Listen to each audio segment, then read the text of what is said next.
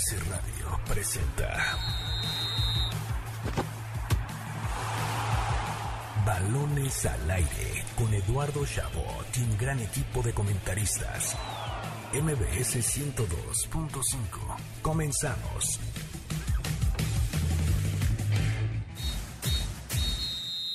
¿Sabías que?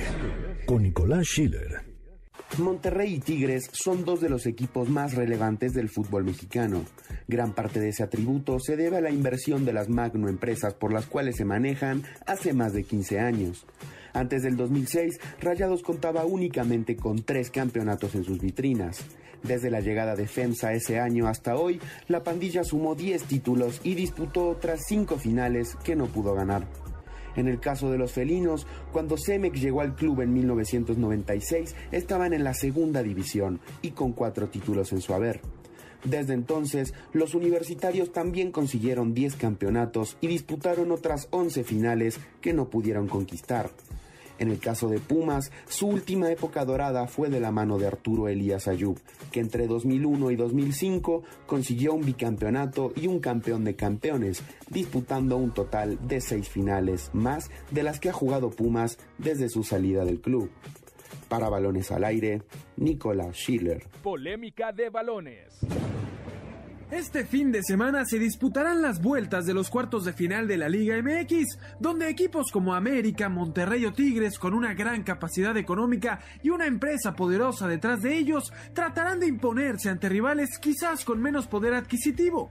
Pero realmente en un sistema de competencia como el del fútbol mexicano, ¿qué tanta es la diferencia económica entre planteles y cuánto puede llegar a afectar directamente en lo deportivo? En balones al aire, lo analizamos.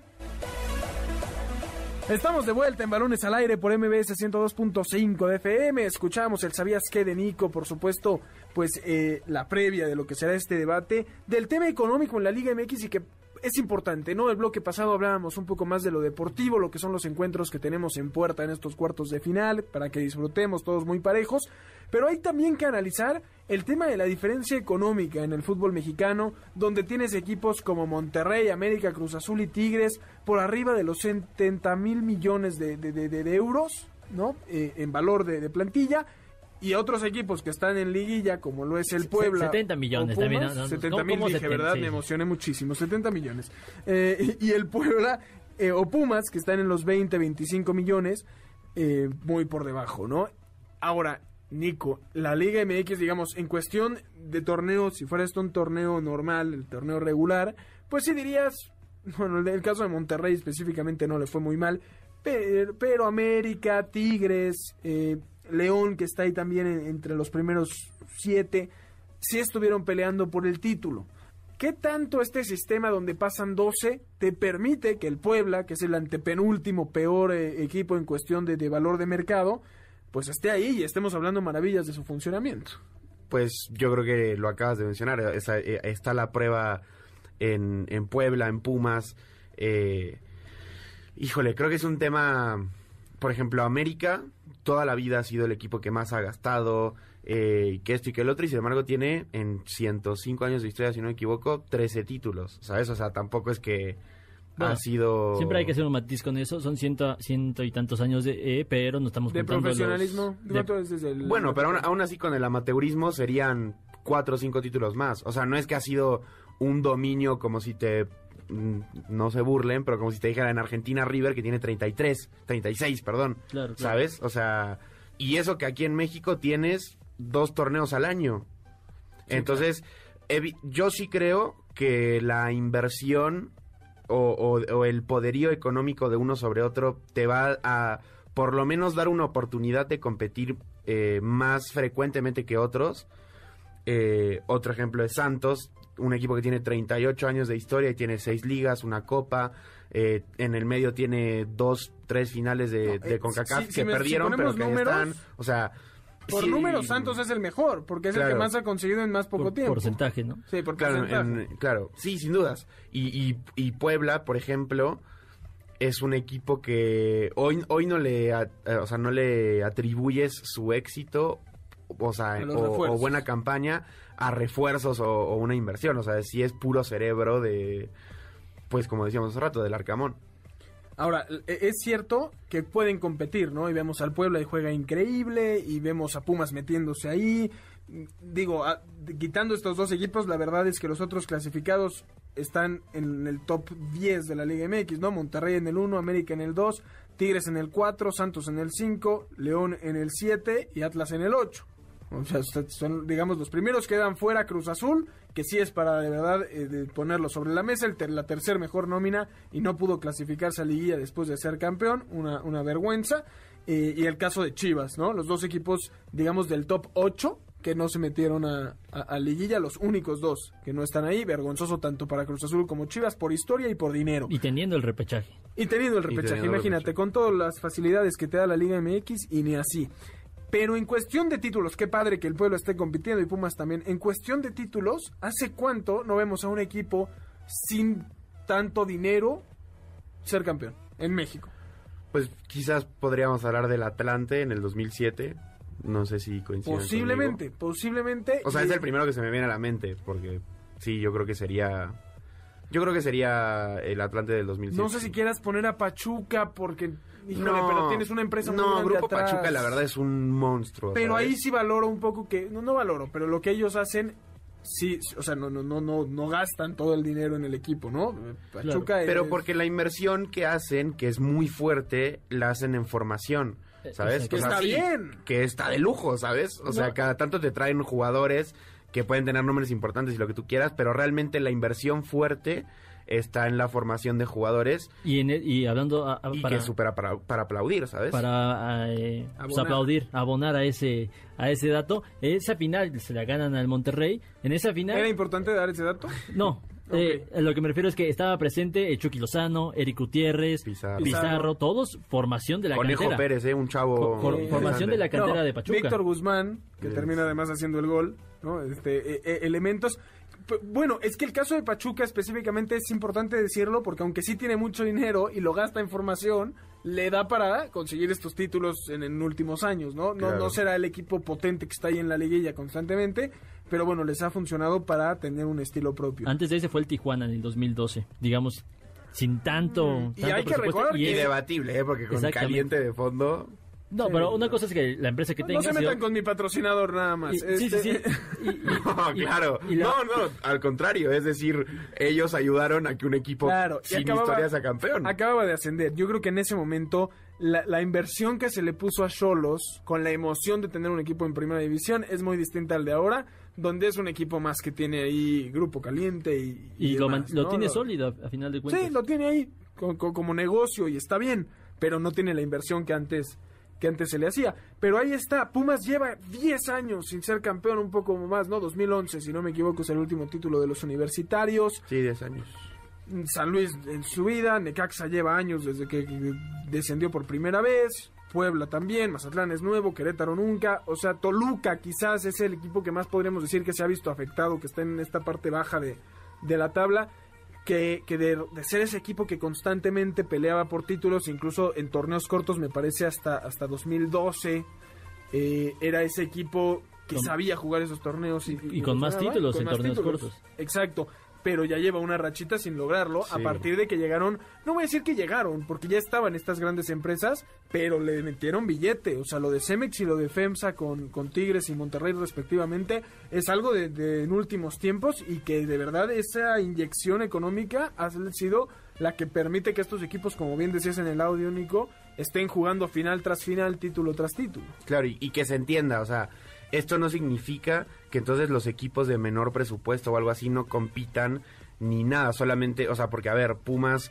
hace dos temporadas jugó la final, eh, ¿sabes? O sea, tienes esos ejemplos donde pues ahí están, pero no es tan seguido. O sea, el caso de Monterrey Tigres, desde el 2009, o uno u otro es campeón cada año, ¿sabes? O sea, o por lo menos una final se juega en, en, Nuevo León eh, América, equipos que constantemente están ahí, o sea que es muy raro no verlos siendo protagonistas de, la liga. Que también me parece afectó en su medida la abolición del ascenso y descenso, porque muchos equipos que no peleaban por ser campeones quizás, pero tenían que meterle billete para salvar la categoría porque ser de primera te deja mucho más dinero que el ser de segunda evidentemente pues ya no tenían de qué preocuparse, ¿no? Al Necaxa, al Querétaro, al Mazatlán, les da lo mismo quedar en, en, el lugar 13 o quedar en el 18, claro. porque finalmente no van a tener más allá del castigo económico que no representa realmente. Aunque bueno, sí es importante. O sea, e, e, ese gasto es importante. Pero es algo que, que, no gastaron en futbolistas, es a lo que me refiero. Si hubiera pues descenso, posiblemente ese dinero lo hubieran utilizado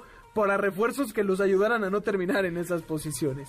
Eh, a lo que voy es, se separó la Liga MX, se separó y, y, de repente tienes, o sea, siempre tienes a América, Cruz Azul, Tigres, Monterrey, Santos y León en esa primera rama, de repente se te mete Pachuca, Atlas este torneo, Puebla se mete... Déjame interrumpirte ahí. Porque mencionaste Pachuca y Atlas, ¿no? Y yo quería dar un dato desde hace, desde hace tiempo, y es que entre los primeros, entre los 10 eh, jugadores que llegaron a la Liga MX con el valor más alto, es decir, clubes que ficharon a los mejores jugadores, en resumidas cuentas, Obviamente predomina en Monterrey con tres, eh, con cuatro fichajes. Tigres nada más con uno, que es Florán Tobán. Y, y, de ahí se mete el León, Atlas y Pachuca. Son los, son los otros tres equipos que en el último año hicieron, digamos, una compra con un alto valor de, mercado. Y ahí están los que se meten de repente, más allá de lo de siempre. Exacto, exactamente. Esos que, de repente metieron más billete y, entraron. Una vez, una vez, exacto. No, no, no, que, no que empezaron a, como, Monterrey. Como el Necaxa de, de Barovero, Puch, que de la nada le inyectó y llegaron igual a la liga. Y que ojo que ahí los Necaxa lo sacó también de manera medio orgánica por poco dinero, ¿eh? Tampoco es que, que gastara mucho, que también está bien pero a lo que voy es, se separó la liga, ¿no? Tienes a esos equipos que, pocas veces compiten y a los que son sumamente superiores, pero que es una tendencia que está sucediendo también en todo el mundo, porque estás viendo en la Premier League al Chelsea, al Liverpool, eh, separando y al Manchester City separándose del resto, estás viendo en España al Real Madrid son muy, por encima, digamos, tal vez solo o al Madrid y al Atlético del resto por lo económico y el Barça no por la crisis económica que tiene, en Francia el Paris Saint-Germain, eh, me parece que de repente, o la lluvia hasta la temporada pasada en Italia, eh, eh, a nivel global se empieza a ver también la importancia de tener una empresa atrás, porque de repente puedes gastar lo que antes no se gastaba. O sea, lo de Neymar al PSG acabó por cambiar para siempre el, la cantidad de dinero que se gastaba en el fútbol. Creo que la pandemia lo minimizó un poquito, tal vez un poquito, digamos un 25% de esa inflación que había sobre los jugadores, pero yo en conclusión sí veo claramente que si no tienes una empresa detrás que te, que te respalde económicamente, con la, con la que puedas competir en el mercado de fichajes, difícilmente va a ser campeón. Sí puedes competir, puedes hacer un buen proyecto del Puebla, pero nadie en esta mesa cree que el Puebla va a ser campeón, pero porque no tiene las individualidades que yo mencioné hace O si lo llegara a ser, sería un caso aislado. Totalmente. O, sea, es ese equipo que, que, lo gana una vez Tijuana en 2002. Sí, justo. pero y, sabes que termina siendo un círculo vicioso, porque obviamente eh, bueno, y esto lo desconozco, pero, o sea, en muchos torneos, si vas avanzando de fase, es decir, no sé, si pasaste de cuartos a semis, reciben dinero los equipos, lo que sea. Entonces, bueno, se podría decir que si, si constantemente estás en esa situación, pues aunque no seas campeón, pero vas recibiendo poco o mucho, pero dinero que otros equipos no. Entonces los que ya tienen reciben más y los que no tienen, pues no. Y termina siendo, ¿sabes? o sea... Eh, mira, sí, sí estoy de acuerdo, pero también, y regreso a lo mismo, el sistema de competencia te, te ayuda en ese caso. llegar alto. Y, lo voy a decir en, en, la diferencia donde en México de verdad nadie le ayuda a los de abajo porque no hay castigo y los que suben, eventualmente lo que se busca es que cuando regrese el ascenso, cuando suban se les entregue la cantidad de dinero como premio para que puedan de verdad pelear por, por, por, algo importante. Pero el caso contrario sucede, por ejemplo, en Inglaterra, donde subir de categoría te da una inyección de dinero brutal para que puedas competir y de repente tienes equipos que hace tres años estaban en cuarta división o hace cinco años estaban en cuarta división y ahora están en la Premier League jugando contra los mejores. Pero eso no importa, porque a fin de cuentas no vas a ganar la Premier League. No, pero tienes retos distintos. A menos de que seas el Leicester. Pero ahí está, el Leicester es un caso muy bueno, porque a partir de ahí, del dinero que recibió, del dinero que recibió por ser campeón, le ha permitido mantenerse ahí en la Premier en un equipo... En competencias europeas. En, en competencias europeas, totalmente. Vámonos rápidamente. Antes un saludo a, Alfredo Pérez, que nos está escuchando desde Cocoyoc. Por supuesto, a Araceli García, hace mucho que no mandábamos sí, saludos. Araceli está sábado a sábado con nosotros. Les ¿eh? mando un abrazo a todos, a todos los que nos están escuchando. Por supuesto, vámonos rápidamente a un último corte. Antes les recordamos escucharnos todos los sábados de 6 a 7 de la tarde aquí en Balones al Aire por MBS 102.5 de FM, mbsnoticias.com y la app de MBS Noticias. También estamos desde el Facebook Live de MBS 102.5. Ahí los esperamos. Llámenos al teléfono en cabina 55 51 6 126-1025 y platíquenos qué opinan de la liguilla del fútbol mexicano. Vámonos rápidamente en último corte y regresamos con lo mejor de la NBA y la NFL. Un día como hoy con Eduardo Chabot. Un día como hoy, pero de 1975, nació uno de los mejores jugadores de fútbol americano proveniente de América Latina y uno que estuvo muy cerca de llevar su carrera hacia el fútbol mexicano.